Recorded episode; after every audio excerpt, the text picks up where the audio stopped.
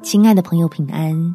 欢迎收听祷告时光，陪你一起祷告，一起亲近神。饶恕是信赖天赋，要你痛苦换丰富。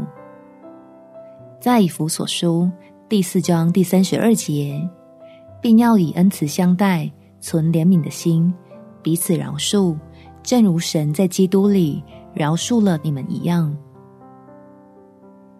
被人伤害的痛，主耶稣跟你一样懂，并且他用自己的牺牲为我们新开了一条路，可以凭借天父无比的慈爱与大能，扭转发生在你我身上的错误。我们一起来祷告：天父，求你透过基督十字架上的恩典，帮助已经遍体鳞伤的我，从痛苦的灰烬里。拥有再次站立起来的盼望，相信公义的你必会按着恶人的行为报应他们。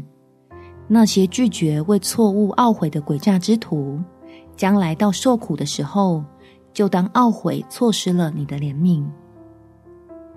而我虽然还在努力原谅的路上，但因着已经放下，交托给掌权的你。即将得着丰盛的恩福，当作回报，学会用你的爱修复曾经遭受的伤害，生命变得更加强壮，活得比以往更加精彩。感谢天父垂听我的祷告，奉主耶稣基督的圣名祈求，阿们。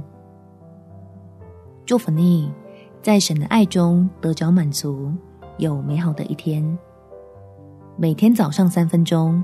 陪你用祷告来到天父面前，拥有不被打倒的力量。耶稣爱你，我也爱你。